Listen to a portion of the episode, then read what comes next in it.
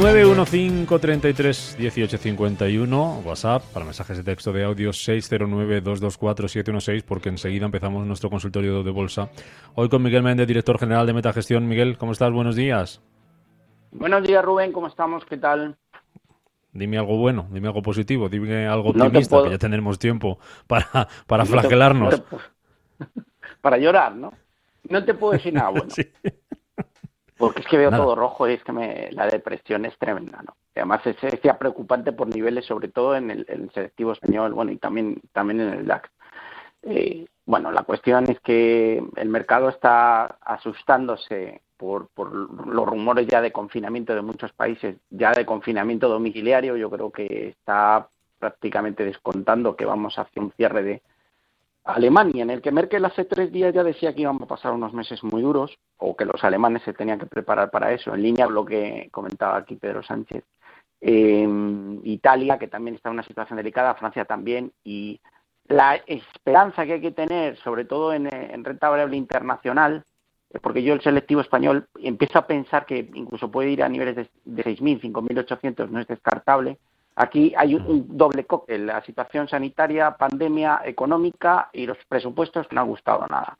Eh, pero bueno, en líneas generales yo lo único que creo es que Trump en el último momento antes de las elecciones se puede sacar algo de la manga para intentar contrarrestar las bajadas que estamos viendo. Quiero pensar que no va a haber un aumento de la volatilidad y unos descensos tan importantes como vimos en marzo, pero bueno, la verdad es que la situación, sobre todo la del mercado español, es, preocupante. Con, después de un intento, un atisbo de rebote, pues otra vez el palo y otra vez vuelta a las andadas a niveles de mínimos, ya tenemos que remontarnos a abril-mayo. O sea que si Trump se saca un conejo de la chistera, podemos tener alguna oportunidad en Estados Unidos, en Wall Street. Sí, vamos a ver, la situación del Nasdaq, aunque hoy está perdiendo un, un nivel de soporte importante, 11.500, todavía yo creo que hay que conservar un atisbo de esperanza.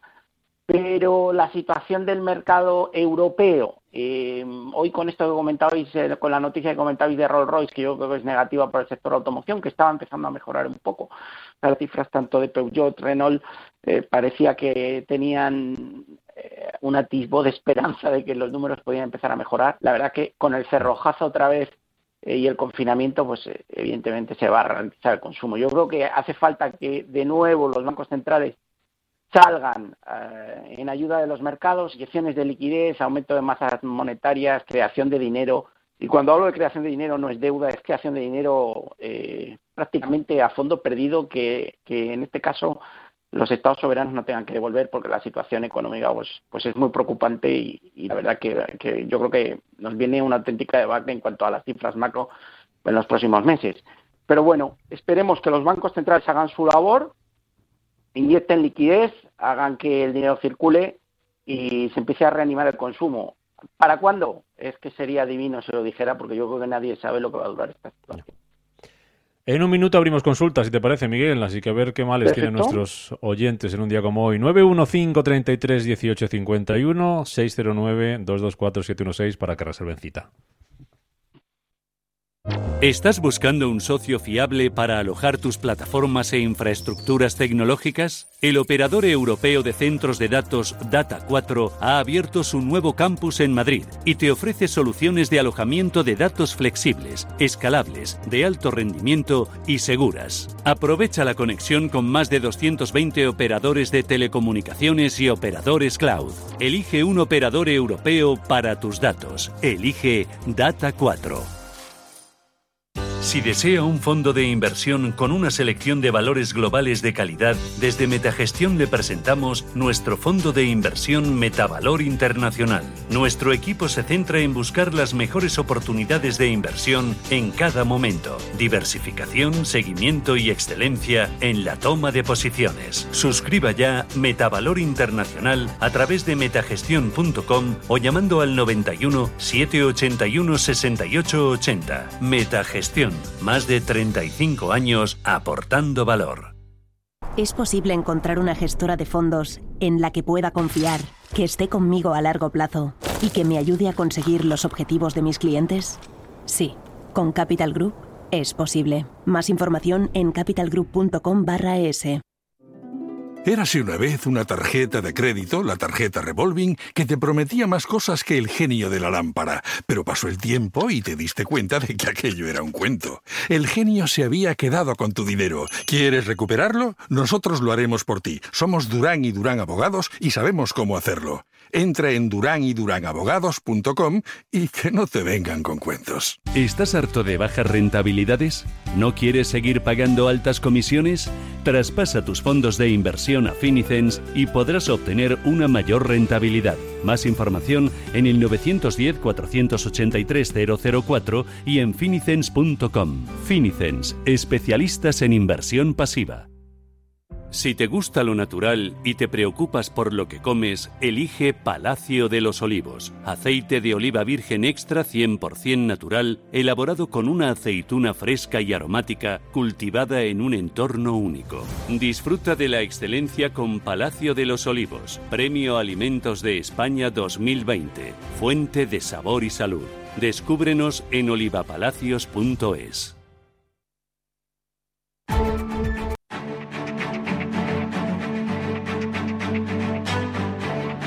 En Capital Intereconomía, el consultorio de bolsa.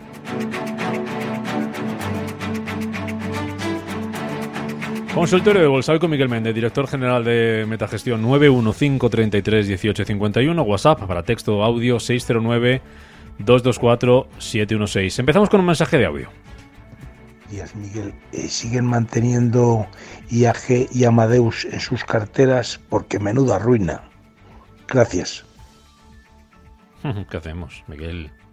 Pues sí, tengo, tenemos, eh, tenemos las dos. O sea, hemos ido tomando posiciones progresivamente. Eh, sí que en el último atisbo yo, o sea, nos queríamos apuntar a la subida superando los 7.000. Vale, hay una bajada, pues a intentar aprovechar luego los buenos precios para volver a tomar posiciones. Al final tenemos que defender el, fondo que sigue, o sea, en este claro y sí que saco un poco en defensa también mía personal de la gestora de los sectores sacamos un 15% de diferencia al selectivo IBEX 35. Es decir, eh, nosotros estamos cayendo en torno a un 14-15%, en, nuestro selectivo está en el 29-30% del año, y ahí el alfa en la gestión se nota. Seguimos teniendo una parte defensiva de utilities, que yo creo que es donde hay que estar, utilities, Iberdrola, Endesas, Telnex, eh, compañías con cierto carácter defensivo, eh, Gamesa, etcétera, EDP, EDP Renovabéis, y luego tenemos otra parte más agresiva, pensando que el mercado podía tener un cierto recorrido, que ahora mismo no lo está teniendo, pero ojo que esto da bastantes vueltas.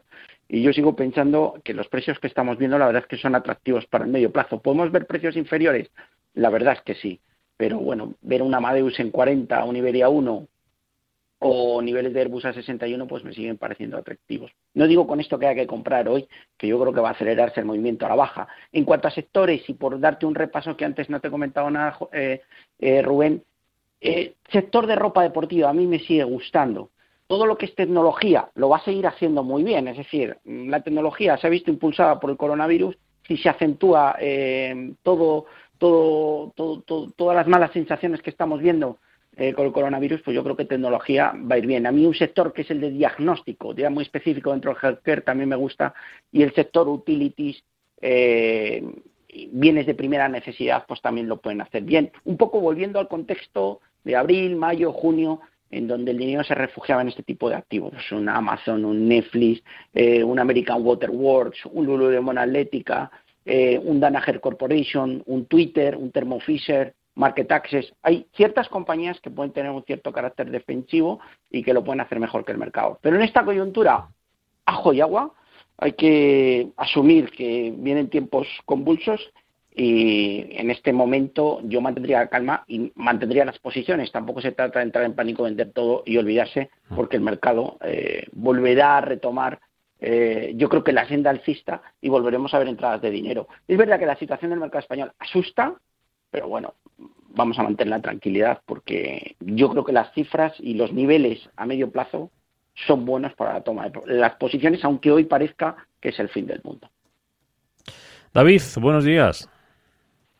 Hola, buenos días. Nada, era una consulta para, para Miguel, eh, que bueno, lo han nombrado al principio de la misión de, en relación a los eh, la caída tan fuerte que está teniendo hoy Rolls y como él maneja muy bien eh, datos de empresas, que hay situación de compañía, pues saber preguntarle si realmente esta caída está justificada a sus niveles o si está tan mal la empresa o cómo lo ve un poco pues, cuando pase todo este debate, si es una empresa interesante o no para entrar.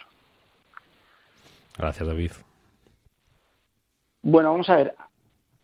El sector automoción ha estado muy delicado. Nosotros poco a poco hemos, hemos aumentando poquito a poco.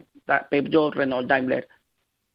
Volverá el dinero y al final eh, son valores que han sido muy castigados y el sector de la automoción no va a desaparecer. Ahora, el caso del Rolls Royce, cuando usted oiga aquí en Intereconomía que hay dificultades en cuanto a la posible viabilidad y la empresa le está diciendo que no sabe si va a poder continuar con su actividad y cuando vea caer un valor el 66% en un día, ni se plantee tomar posiciones alcistas.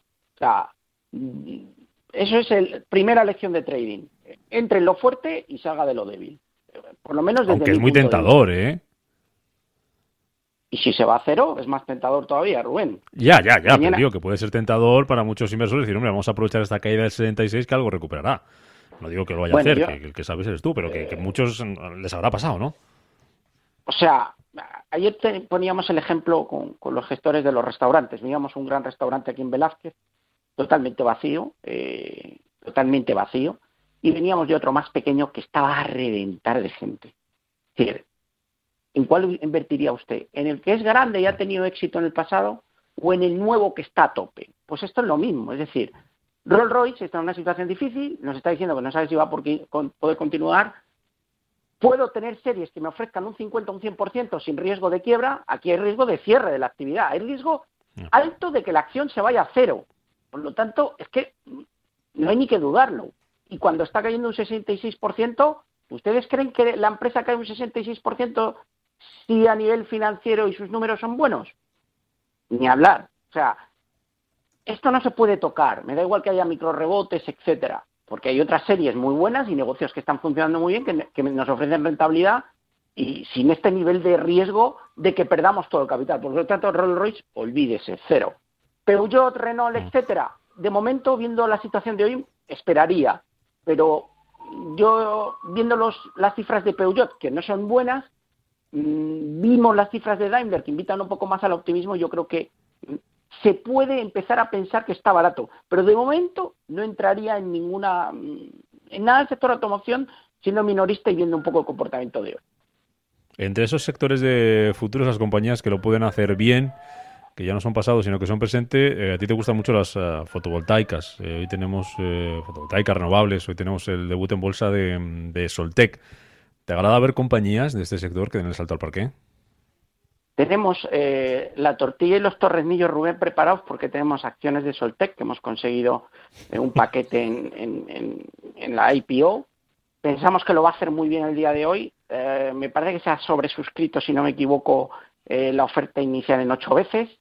Eh, y nosotros pensamos que va a ser un debut eh, en el que hay muchos fondos de ESG que están, están ávidos y ansiosos de obtener o de comprar acciones eh, de un sector que cada vez está más al alza y pensamos que va a salir muy bien. Por lo tanto, vamos a disfrutar a las 11 que sale esta compañía, 400 millones de market cap y pensamos que va a tener un debut exitoso. es verdad que el sector está en un momento de parada, sobre todo en España. Es decir, nosotros hemos reducido un poquito la exposición. Eh, en España parece que el sector renovables se ha parado un poco esa efervescencia. Ah, es verdad que estos días como hoy está mejorando respecto al resto, es decir, está cayendo mucho menos, con lo cual eh, no deja de ser algo positivo. Estados Unidos, mira Rubén, ayer publicó resultados una de las grandes compañías del sector, Persolar, que subía un 13% en el mercado After Hours hasta sus máximos de los últimos dos años cercanos a los 100 dólares, que hoy no me cabe duda que va, que va a romper eh, al alza. Sun Power también con muy buen timing, eh, subía también un 10% arrastrado por los buenos resultados de Fersolar. El mercado está descontando la victoria de, de, Biden con el plan, con el plan, con su plan climático. Yo no tengo tan claro que vaya a ganar Biden. Eso sí que, sí que también quiero mostrarlo y sigo pensando que Trump tiene sus posibilidades. No me atrevo a vaticinar quién va a ganar, Sí que lo he hecho en otras ocasiones, en las anteriores, además con vosotros, comenté que iba a ganar Trump cuando tampoco se apostaba mucho por él. Esta vez lo tengo más difícil, sobre todo porque hay una gran parte del electorado que ha votado por correo, en torno al 15-20% del censo, con lo cual, ante un resultado ajustado, no vamos a conocer el nombre del ganador durante esos los próximos 15 o 20 días y va eso va a conllevar una cierta incertidumbre en el mercado. Por lo tanto, tranquilidad y si hay una, lo mejor casi sería que hubiera una victoria clara en favor de uno de los dos, pero mucho me temo que no va a ser así. Vamos con más consultas. Oscar, eh, ¿qué tal? Buenos días. Hola, buenos días. Eh, bueno, yo tenía dos cuestiones. Una era para preguntarle qué opina sobre una empresa del Nasdaq que se llama Farfetch. Y la segunda, era, bueno, he estado a punto de comprar oro, oro físico, pero si sacamos un gráfico del oro de los últimos 10, 12 años, vemos que, claro, como valor refugio en la última crisis eh, subió muchísimo, como ahora, pero cuando pasó la crisis, durante años ha estado bajando, ha hecho como una U hasta alcanzar otra vez el valor actual que es el de antes. Claro, yo pienso que cuando pase esta crisis volverá a bajar durante años. No sé cómo lo ve él. Y muchas gracias. Oscar. Gracias. ¿Cómo lo ves, Miguel? Bueno, vamos primero con FactSet, que es una compañía, eh, la verdad que lo estado haciendo muy bien, de Financial Data, 12.000 millones de market cap. Eh, la verdad es que las cifras que veo en líneas generales son buenos. El short float es del 2,88, que me fijo mucho en este ratio. Niveles de ROI muy interesantes. El ROI, el Return of Investment en torno al 29%. Eh, bueno, por PER no está, no está excesivamente cara. La estructura técnica de FATSET, la verdad es que es alcista, lo está haciendo bien. Tenga mucho cuidado eh, con niveles de 300. Está ahora en 318 y podría buscar apoyarse en ese nivel, sobre todo con las caídas que vienen en el día de hoy. Los resultados, estés atento porque estarán en torno a principios, yo creo, del mes de diciembre no me parece mal la compañía. Todas estas compañías han estado yendo bien. Todo lo relacionado con, Financial Data, pues me gusta. Una gran compañía. Y bueno, independientemente de los recortes que pueda tener ahora, la estructura técnica es artista y me gusta. Ya le digo, vigile los 300 dólares. La cotización actual, 318. Y bueno, yo creo que le van a apretar un poco, pero creo que luego volverá a subir. No me disgusta y se puede tener perfectamente en carteras. Buena compañía. El oro. Ah, eh, ah, perdona, sí. Sí, bueno, la, verdad es que yo les diría, aparte, porque quien está en el oro también especula normalmente, ojo al Bitcoin, Rubén. Otra vez en 13.000 y a mí me da la sensación, sé que son criptomonedas, no me quiero identificar mucho con este colectivo, pero está ahí. Y ojo al Bitcoin, porque yo creo que puede doblar el precio viendo la serie y viendo un poco mm, el interés que se está despertando. Más que el resto de criptos, que no estoy viendo que desperten especialmente, ojo al Bitcoin. El oro, a mí me da la sensación, yo no soy un gran fan, nunca lo he sido de, los metales ni del oro, eh, bueno, por una serie de cuestiones que tampoco quiero entrar, pero me da la sensación que va a volver a los 2.100 dólares por onza y me da la sensación que vamos a romper los máximos históricos y podemos ver al oro de aquí a los próximos cinco meses en 2.500. Eh, a mí me gusta el comportamiento, la bajada que ha tenido es de consolidación y me da la sensación que en el momento que vuelva a romper los 2000 va, va a captar el interés de los inversores y puede tener subidas. Me plantearía una zona de alarma roja en los 1850, es decir, si pierde 1850, dele un filtro, 1840, pues a lo mejor asumiría que me he equivocado. Pero la estructura es alcista y tanto el oro como la plata me, me da la sensación que pueden tener un final, buen final de ejercicio y un buen comienzo del siguiente. Vámonos hasta Barcelona, Alexander, ¿qué tal? Buenos días. Hola, buenos días a todos. Em, bueno, mi pregunta es sobre dos valores de mercado americano que los tengo comprados. Eh, uno es eh, Exact eh, Sciences Corporation. Esta la tengo comprada a, a 74.83. Enhorabuena. No sé si no sé si don Miguel me recomendaría salir porque con la subida de ayer, pues, eh, bueno, estoy pensando en salir eh, o mm, ante la pandemia, pues puede tener una tendencia más alcista. Y después la otra es eh, Snowflake, que la tengo comprada a 227 dólares y bueno, me gustaría que me diera un poco, un poco de la estructura y etcétera de la de la empresa, vaya. Muchas gracias. Gracias, Alexander. Bueno, vamos a ver. Esta Science es una compañía que yo llevo siendo mucho tiempo. Investiga, eh, Rubén, el cáncer colorectal. Es muy específica. Y está dentro de un sector que a mí me encanta, que es Diagnostic. Eh, es uno de los eh, sectores que te he dicho, junto con deportes y tecnología, Y este sector es que lo está haciendo espectacularmente bien. Casi todas las compañías del sector están con investigaciones. Ojo, no es, gel, es healthcare, pero dentro del healthcare es diagnosis. ¿eh? Hay otros sectores de healthcare que a mí no me gustan, otras industrias, no sectores, pero este lo está haciendo particularmente bien. Exacted Science, yo particularmente las mantendría en cartera. 131,12 ha roto los 120 resistencia, subiendo a contracorriente del, del mercado. 19.000 millones de market cap. Todavía tiene pendiente bajar un poco las apuestas bajistas, pero a medida yo creo que, que, vaya subiendo, se vaya recortando ese ratio. Eh, aún está en pérdidas, pero eso no implica que el valor no lo pueda hacer bien. Resultados mañana al cierre. Yo me la jugaría a mantener a resultados. Eh, ha subido un 23% en, en, el día de ayer. Eh, básicamente estoy leyendo porque hay un borrador de pautas para la detección del cáncer colorectal eh, que parece ser que ha gustado mucho al mercado y hay una serie de pautas, ya lo digo a nivel curiosidad, para que las detecciones empiecen a los 45 años, pues nos empecemos a hacer pruebas. Entonces, todos los servicios preventivos de Estados Unidos. Y la verdad es que ha gustado mucho al mercado y a mí me gusta la compañía. Es un histórico, yo le llevo siguiendo muchos años y la verdad que su estructura es alcista y creo que es de la compañía, de un buen equipo directivo y lo va a seguir haciendo bien. Eh, Snowflake, bueno, aquí es que tenemos muy poco histórico. Ojo al software, ¿eh? Esto es software. Ojo porque el software, hemos visto SAP. Eh, estoy viendo otras compañías del sector software que están flojeando. Me da cierto respeto. La verdad es que dentro del software Snowflake, con su reciente salida hace un mes a bolsa, lo está haciendo bien. Ayer subió un 6. Y la estructura técnica invita a pensar que puede buscar niveles máximos en 290, 300, cotiza 266. Pero ojo al sector software que está un poco más flojo. Si tuviera que quedarme con Miguel, te dejo te dejo, digo, pendiente eh, de la tortilla y los torrenillos, que no se te pasen en lo que escuchamos las eh, noticias. Eh, y hablando de Soltec, aprovecho también para adelantar que el viernes a las 9 de la mañana vamos a hablar con su consejero delegado. Escuchamos las noticias, Miguel, y a la vuelta vuelvo con alguna de texto, que les tenemos olvidados a los oyentes, pero muy presentes también, así que les damos respuesta enseguida. Capital Intereconomía, el consultorio.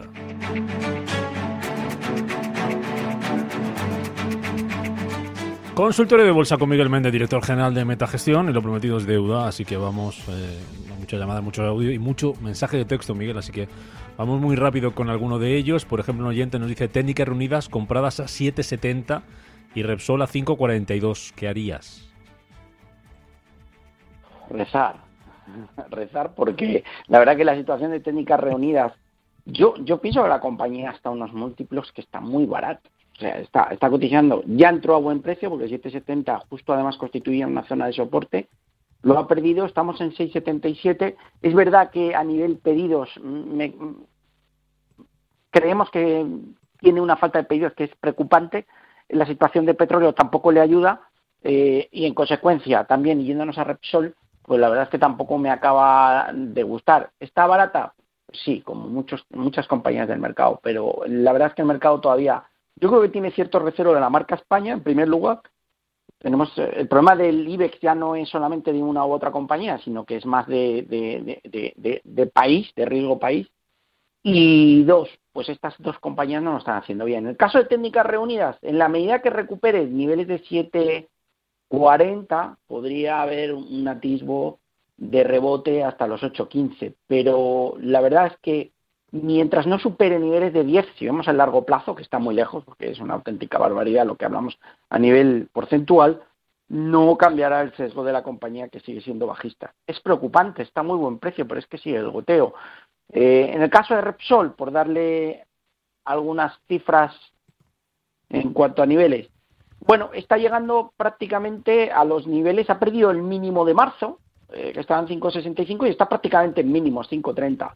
Probablemente siga el goteo. Eh, me duele decirlo, pero probablemente si se continúa la debilidad en nuestro mercado, ¿por qué no podríamos ver niveles de 4,90, 4,95 justo que fuera a perder los 5? Ahí podríamos a lo mejor intentarlo si vemos un activo de recuperación.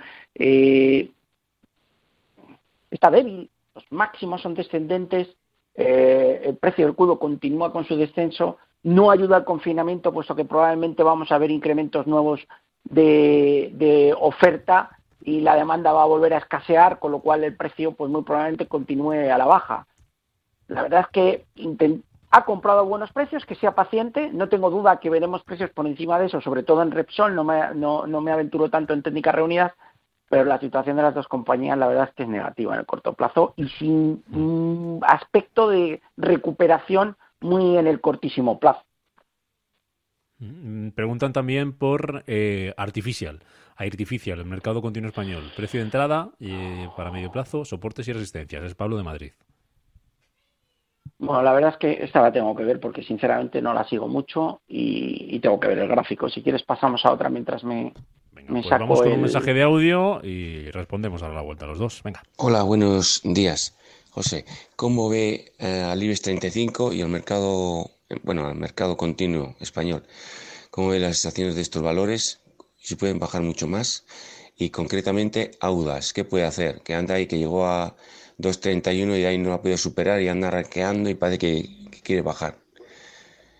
Yo la podía haber vendido con una, un poquito de, de ganancia, pero al final no me, no me atreví a venderlas y ahora estoy casi enganchado. No sé qué hacer. Y luego si ve alguna tendencia para comprar Mafre o Resol. Gracias. Venga, vamos bueno, rápido. Vamos a ver. Eh, Audax, la verdad es que ayer eh, en los presupuestos eh, parece ser que se iba a penalizar todo lo relacionado con productos contaminantes o, por ejemplo, en el caso del gravamen que hay sobre el combustible diésel, etcétera. Esto beneficia a las renovables. Y Audax es de las pocas que hoy están positivo, en 2,10 ahora subiendo 0,48%. Yo sé que ha llegado a 2,31. Eh, sería muy bueno que volviera a romper en precio de cierre niveles de 2,14. Viendo el movimiento de hoy que está alcista contra corriente del mercado y con buenas sensaciones para las renovables por, por, por, yo creo que esas medidas que, que, no dejan de beneficiar por parte del gobierno, la verdad es que mantendría la serie en cartera. La estructura de los mínimos son ascendentes en los tres últimos días y le daría una oportunidad a que vuelva a romper el 2.14 y se dirija de nuevo hasta el nivel de 2.30. Eh, todo lo, toda la estructura técnica de los últimos tres meses invita a pensar que puede continuar el movimiento alcista. Desde los 1.40 pues la tenemos en niveles de 2.08, 2.10. A mí me parece que hay que darle una oportunidad y seguir esperando mientras no pierda niveles de, yo le diría que los 2 euros en precio de cierre. Si vuelve a perder, dele un filtro siempre 1,98, pues habría que pensar que la corrección puede ir más allá. Pero en un día muy malo que esté subiendo, la verdad es que demuestra cierta fuerza, fuerza relativa y yo las mantendría en cartera. En el caso del IBEX, hay un soporte importante, Rubén, en 6.450. Si lo pierde, muy probablemente vaya a ir a buscar niveles de 6.200. Pero de momento el, soporte está ahí y hoy desde los mínimos está funcionando porque hemos remontado en torno a 100 puntos, estamos en 6.535. Vamos con Antonio. Antonio, buenos días. Hola, buenos días. Eh, vamos a ver, mire, una pregunta para mí. Resulta que tengo Workhouse, el ticket es WKTS, compradas a 26. Eh, bueno, todo esto cuando empezaban que se le iban a dar la concesión de US Postal y demás, que al final de momento eso se ha quedado en agua de borrajas.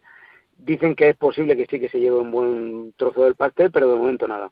Pero eh, el, el, caso es que yo no, no, no entré por eso solamente, sino que entré porque le había oído a un analista que parece ser que es una empresa de mucho futuro porque es de e-commerce, como más o menos similar a lo de Amazon, no es lo mismo porque Amazon vende, pero eh, estos mm, son los que se encargan de la distribución, además de, de los postal, de también pues de, de, paquetes postal, de paquetes, de cualquier otra cosa, ¿no? Entonces, claro, tenían mucho futuro o, tienen, ¿no? Y quería ver qué me puede decir sobre la empresa, a ver qué opina, a ver si puede tener, porque claro, están 17 y pico, y yo creo que que incluso esto puede tener futuro, porque el, analista mismo decía que si no le daban la concesión, tanto mejor, porque si bajaba a 15 era una buena oportunidad porque es una empresa de mucho futuro. Eso por un lado. Y por otro lado, también quería ver si me puede decir algo de Datadog, que también las compré bien, y este, pusieron en 116, 117 y demás, y resulta que ahora está ahí muy tutubeante, han, han dado un bajón y demás, pero bueno, todavía les sigo ganando para saber si si aguanto o, salgo ya directamente con, el, con la ganancia que tengo, la compré a 76, 77. ¿no? a ver si me puede decir algo y, me saca un poco de, mi duda. Muchísimas gracias. Muy bien, gracias Antonio. Sí, va a decir. Bueno, vamos primero, vamos primero con Datadog. Eh, empresa de software. Me remito un poco a lo que hemos comentado antes con Snowflake. Eh, ojo con el software porque el mercado está empezando a considerar que se ha subido mucho y los resultados empiezan a ser negativos. Es un sector que lo ha estado haciendo muy bien. La estructura técnica de Datadog, que es una compañía de 29.000 millones, es muy alcista. Ahora, las cifras de Pérez son un disparate, es decir, si atendemos a los fundamentales y al negocio de verdad, pues la verdad es que está sobrevalorada ha tenido una corrección importante, 120 a 101. Yo vigilaría el nivel de 96 dólares. Si pierde ese nivel en precio de cierre, probablemente veamos una corrección mayor hasta los entornos de los 84. No la daría por muerta, es decir, la estructura técnica sigue siendo alcista, atento a los resultados que los publica el 10 de noviembre. Eh, mientras no pierda los 96, lo mantendría en cartera. Eso sí le digo, en resultados, este tipo de compañías se mueven 10, 15, 20%, por lo tanto, si no salen bien, probablemente veamos correcciones. Y gran parte de las empresas de software están publicando malos resultados y están dando profit warnings. Entonces yo a lo mejor reduciría la mitad de la posición y me mantendría con la otra mitad a resultados si quiere mantenerla, pero ir con todo la verdad es que me da cierto respeto. Y luego la otra compañía que me dice que si no lo he entendido mal eh, es Workhorse, eh, WKHS, eh, además hablaba de, entornos de precios de 17 dólares, que es como me sale cotizando, es una compañía que básicamente está en el sector de venta de baterías eléctricas, tecnología, si no me equivoco. Eh, él hablaba de un tema de postal, etcétera. O no es la misma compañía y cotiza igual, o yo creo que he cogido bien el ticker. Si es esta, muchísimo cuidado, porque desde los 30 ha bajado a 17 tiene un soporte en 14, pero a mí me da la sensación que va a seguir cayendo. Eh, me gustaría que nos volviera a pasar el ticker, bien sea por Twitter o por el WhatsApp, etcétera, para poderle dar una respuesta, porque no sé si estamos hablando de la misma compañía. Terminamos con Ángel hoy, un momento. Ángel, buenos días. Sí, buenos días. Felicidades para todo el programa y para Miguel Méndez, que nos analiza muy bien los, los valores. Muchas gracias. Quería preguntar por la compañía alemana Merck veo que está en una tendencia alcista continuada, a ver que me lo comente un poquito. Y otra pregunta era sobre Gestamp, que la tengo hace dos años y pico, estoy perdiendo ahí lo indecible, y también me da la impresión que pudiera tener algún tipo de repunte por ahora. ¿eh? Muchas gracias por los comentarios, Miguel. Gracias. Miguel, con esto nos vamos. Muchas gracias.